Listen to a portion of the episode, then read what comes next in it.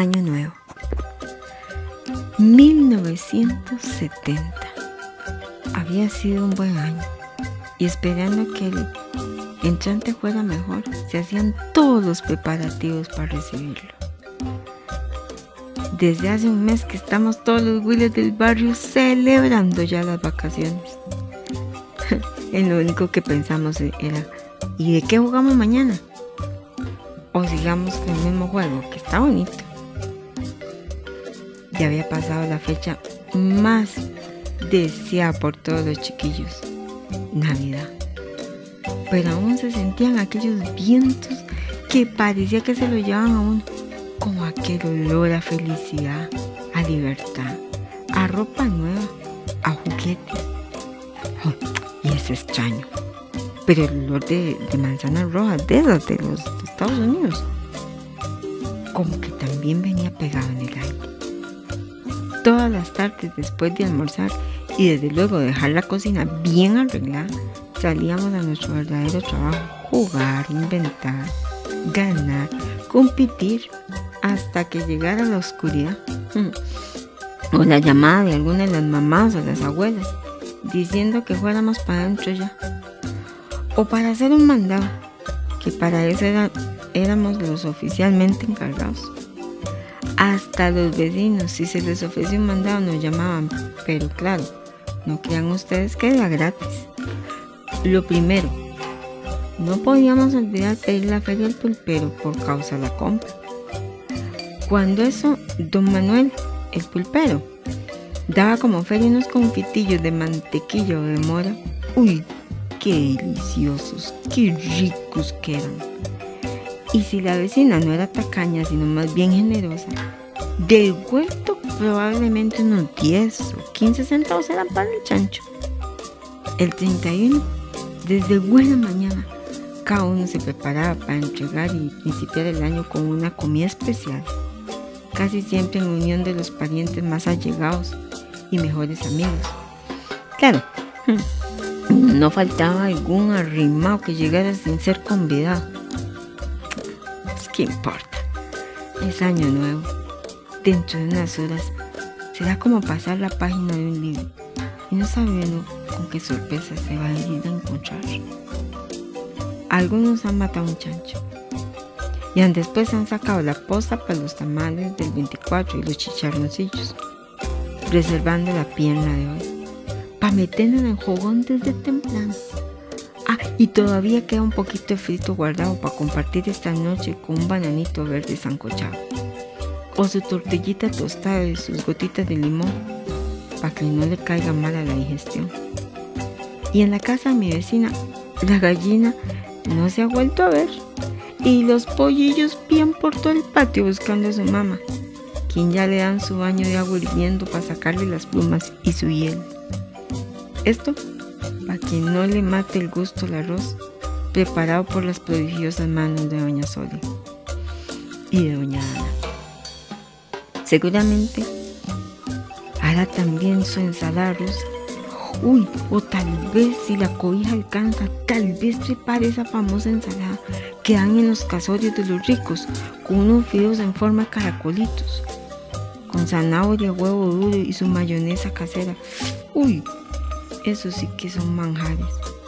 Y digo manjares porque aunque en estos tiempos es comida igual para un sábado como para un domingo, para que ellos eran platillos reservados únicamente para fechas especiales. Y en mi casa, y en la de todos, desde temprano se escuchaban las cazuelas con los golpes presurosos de las cucharas y los olores que salían por los patios y que eran separados únicamente por alambres de púa. Avisaban a los vecinos los preparativos del día, al igual que se esperarían los bocadillos o los famosos gallitos, que más tarde de las 12 de la noche probablemente llegarían junto con los saludos de, feliz año nuevo Mientras tanto, nosotros, los Willas, a primeriticas horas de la mañana a hacer todo tipo de mandados.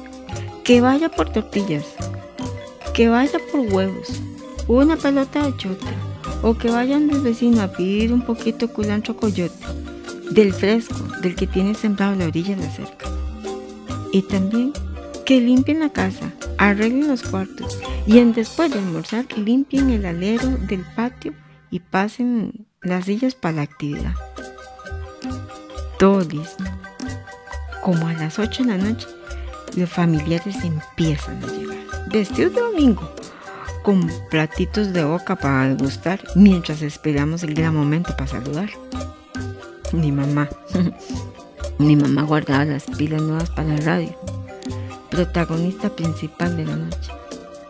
Se escuchan canciones alegres y un señor que va diciendo cuánto falta para el final, creando aquella emoción, el suspiro, el susto del año que se va.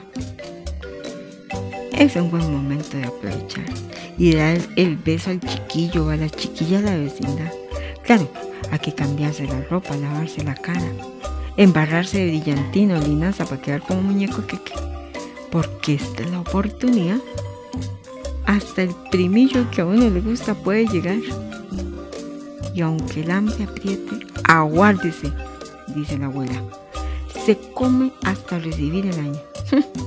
Las tripas le suenan. Y ahí, que no están acostumbradas a estar despiertas estas las tantas horas. Y hasta ahora se habían dormido en un día normal. ¡Qué emoción! ¡Qué emoción! Se siente para uno chiquillo que está tan tarde y aún en la calle jugando y olfateando todos los manjares que mi barrio esperaba para festejar. Ya casi llegan las dos.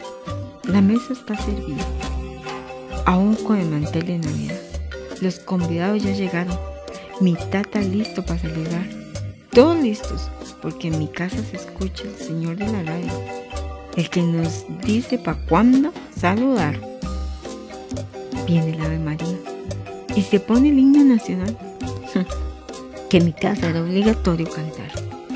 Minuticos antes mientras contaban 10, 9, 8 y llega el verdurero del barrio bien chagueado que no sabía si ya había el año empezado y entró para saludar.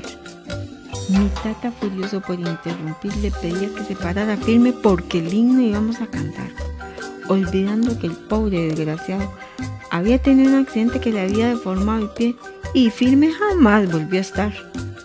Siete, seis, cinco. Que te pares firme, decía mi tata. El pobre lisiado lo volvió a ver con una cara de pocos amigos pensando que era para joderlo. Cuatro, tres, dos. Párate firme, insistía mi tata. Uno. ¡Feliz 1971! gritaba el señor de la radio. Tocaban el Ave María, que nos hacía llorar.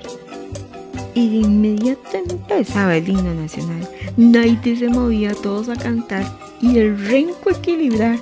Y o si no, la bronca aquí se va a armar. Una vez terminado, todos a saludar. ¡Feliz Año Nuevo! Que todo venga bien, que sea próspero. Algunos lloran. No sé si de la emoción, de susto, de ausencia.